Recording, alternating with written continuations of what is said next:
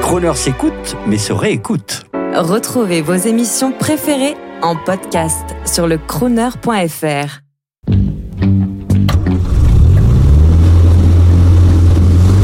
Prestige, automobile et collection. 14h-18h chaque samedi, roulez élégance avec Crooner.